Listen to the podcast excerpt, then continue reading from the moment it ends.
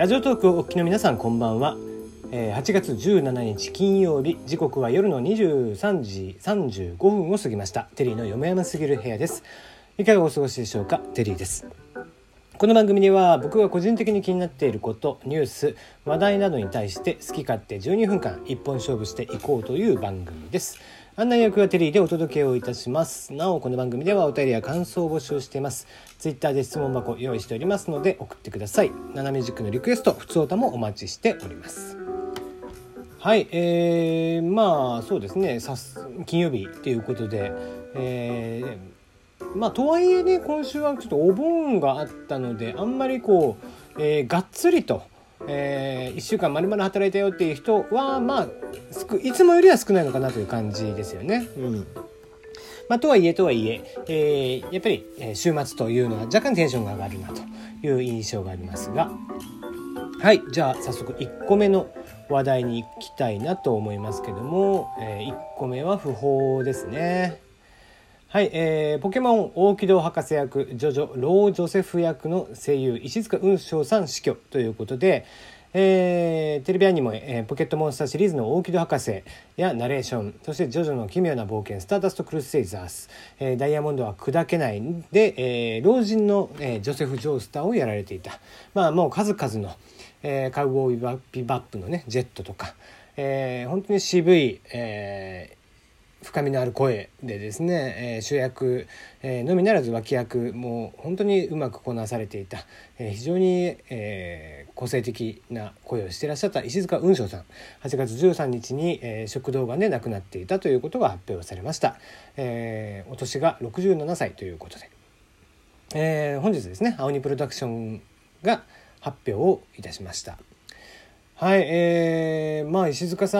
んといえばというもうまあ本当にね数々の、えー、いろんな役をされていらっしゃって、まあ、ご自身声優デビューが、えー、もうだいぶもちろんね、えー、結構昔1984年ということでまあもともと舞台をねあの中心として俳優をされていらっしゃったりとかしたので割と、えー、実はそんなになんですよね。えー、デビュー自体はそこまで早くもないという感じですけども。とはいえまあもちろん20代なんですけどもね。はい、えー、数々のアニメをされていらっしゃって実は今年に入ってというか、えー、今期もやっていますし、えー、つい先月前回までのクールでも、えー、やっていらっしゃったりとか本当に現役バリバリで最後の最後まで、えー、お声をのお仕事をされてらっしゃったなという印象がありますね。えー、今現在もバナナフィッシュというアニメを、えー、ノイタミナでやっておりますけども、えー、バナナフィッシュのもう主要キャラクター、えー、敵役のボス、えー、敵のギャングのねボスである、えー、ディノ・ゴルツネ役こちらを、えー、やっていてこう本当に怖いギャングの、えー、親玉という印象がある声をしていらっしゃいますね。えー、個人的にはですね、まあ、ジョセフの声も好きですし、えー、大時博士も大時博士もね、えー、いいとは思うんですけども僕個人的にはですね、まあ、あの何ですかねキザルですかね。あのワンピースの、えー、海軍三大将の一人キザル僕これが好きでしたね。うんあのひょうひょうとした喋りで。えーまあ、田中邦衛さんに似たようなね、えー、お姿の、えー、キザルですけども、えー、いやななああいうねこうちょっと癖の強い喋り方ですね。うん。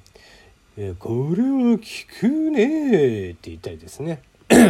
そういう声がもうものすごく喋り方も含めてすごく好きな方でいらっしゃいました。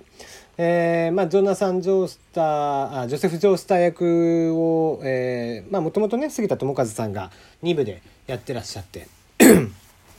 2部のラストにねちょこっとだけ、えー、老人のジョセフが出てくるんですけどもまあその時点ではまだね、えー、石塚さんに決まっていませんでしたので杉田さんがやってらっしゃって。で杉田さんはちょいちょいこう杉田智和さんですね。で杉田智和さんはちょいちょい石塚さんのことがものすごく好きでよく真似もしてたんですよね。うん、で、えー、そんな真似をしていた石塚さんが、えー、3部では老人のジョセフをするという、えー、またこれも奇妙な、えー、流れになりまして。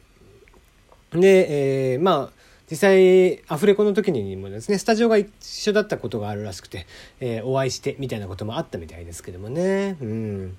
えーまあ、結構石塚さんを好まれる方は非常に多いのでね、まあ、小野大輔さんとかも3部で丈,、えー、太郎役をやってらっしゃった小野大輔さんなんかも、まあ、かなりショックなんじゃないかなとは思いますよね。まあ、ジジイって呼んでましたからね、えー、ご本人のことも、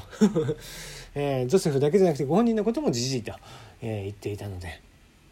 はいえー、まあ本当に、まあ、食道感だったということで、えー、非常に大変だったんじゃないかなとは思います。まあ、一切それを表に出さずにねお仕事をされていたということで本当にご冥福をお祈りしたいなと思っております。はいじゃあ続いての話題ですね。そんなジョジョ えー、ジョジョ関連ということで、ジョジョ5部ですね、黄金の風。えー、こちらのキービジュアル、そしてキャラクター PV が、えー、解禁となりました。はい、えー、今回はジョルノ・ジョバーナが主役ということで、ジョルノ・ジョバーナ、そして、えー、ゴールドエクスペリエンスですね。えー、ゴールドエクスペリエンスが動いている様が、えー、垣間見える内容となっております。えー、あの名台詞ですね。このジョルノ・ジョバーナには夢がある。あのセリフを冒頭で話をしていると。いうことで、えー、放送が10月5日金曜日25時5分から今回は金曜日放送になりましたね、えー、前はいつだったっけまあいいや。金曜放送ということで金曜深夜ですね。はい、えー、ということになりました。はい、次行きましょう。えー、病理不足を AI 画像診断サービスで改善。旧大発メドメインが1億円を調達ということで、えー、病理医ですね。えー、まあ、病気、例えばレントゲンであったり細胞とかであったりを見て、えー、癌の腫瘍とか、えー、細胞とかではないかとか、えー、どういった病気なんじゃないかみたいなことを、えー、検査する人たち病理医ですけども病理診断といいますが、えー、この診断を専門的に行う病理医が、まあ、国内外ともに不足傾向にあると、まあ、そんな現状を AI による、えー、病理画像診診断ソフトを通じて改善しようと試みているこちらが福岡に拠点を構えています九州大学発ベンチャーのメドベイン8月17日に第三者割当増資によって1億円の資金調達を実施しました。はい、えー、まあ、病理といえばですね、まあ、ドラマとかにもたまになってましたけども、あの、永瀬さんがね、えー、主役でしたっけね。なんかやってたと思うんですけども、えー、病理医はですね、大体医者全体のうちの0.6%。日本国内全域で約2000人超えぐらいだそうです。えー、まあその0.6%しかいないということで、えー、全ての病院やクリニックに病理医がいるというわけではなくて通常はその病理医がいる病院へ採取した脳細,、えー、細胞組織などを郵送して診断結果が出るのを順番に待つことになると。いうことで非常にこう、まあ、後がつっかえてる状況やっぱりこうねがんなんかだったら若い時の、え、1週間2週間、えー、というのは非常にやっぱり結構タイムロスとしては大きいものがありますよね。えー、雲翔さんも、えー、先ほどねがんで亡くなったという形で言いましたけども67歳、まあ、大体60歳70歳ぐらいまでは比較的、えー、がんの進行も早かったりしますんでね、えー、本当に1ヶ月3ヶ月ぐらいが命の、えー、やり取りというとこ命のね、えー、生存確率というところで言えばぐっと変わってくるっていうことになりますけども。えーまあ、こなして病理がやっぱりこう数が少ないと。それを AI ディープラーニング等々で、えー、きちんと、えー、より精度を上げてよりスピーディーに確認ができるようにしていこうとしているという。まあその、えー、内容としてはいいような気がしていますね。まあただ何ですかね九州ベンチャーだからなのか。まあもちろん大学初ということで大学がお金を多少出しているのもあるのかもしれないんですけどもちょっと金額的に1億円あのこういった、えー、医療系のものものだと最近は2桁を、えー、台、まあ、10億とか、えー、10何億とかっていうのが入っていることが多いのでまあそうですね1億という金額的にはあまり大きくはないかなという印象はありますね。うん、まあまあシリーズ A というところなんでしょうけども。まあ、今後、えー、どれぐらいの資金調達をしていくのかということですね。うん、まあ、えー、九州初ということで、個人的には九州出身ですので、ぜひぜひ、えー、頑張っていただきたいなと思っておりますね。はい、えー、じゃあどれに行こうかな？スカイラークさんですね、えー、これまあ昨日ですけどもスカイラークさん、えー、スカイラークさんが、えー、プラスチックストロー原則廃止。今後は代替、えー、代替のストローで、え導入を検討ということでこの流れが一気に来てますね、えー、プラスチックストローをどんどんどんどん廃止していく感じになってきてますね。うん。まあなんか当たり前のように僕らもこう今までというのはストローとかをね普通に使っていた。そんな中、えー、そのプラスチックのストローを使っていたってしていた中まあこういうふうにうんまあどこかしらの企業、えー、スタバさんでしたかね最初に。アメリカのスタバでしたっけ、えー、一斉にその、えー、プラスチックのストローをやめると言い出して。で、まあ、軒並みいろんなところが、えー、プラスチックストローをやめていくっていう話を今しだしてますけどもこうした中で、えー、こういう動きっていうのは非常にいいんじゃないかなと思っております。あはい、えっ、ー、と、アメリカのディズニーですね、えー、施設においてプラスチック製ストローマドラーの廃止を検討ということで、えー、まあ、場所によってはね、そのスプーンであったり、フォークであったりというのも、最近は木でできていたりとかするものもあったりしていますんでね、えー、どんどんどんどんそういった形で、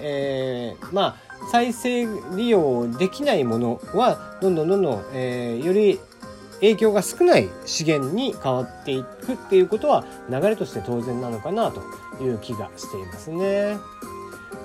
はい。じゃあ、最後になるかな。えー、スクエアが IC チップ付きカードを2秒で処理できるようになったということで、スクエアという端末があります。これは、えー、バーコード、あ、ごめんなさい。クレジットカード決済を、えー、簡単にすることができると。例えば、ポスレジとかわざわざ用意するとかじゃなくて、えー、この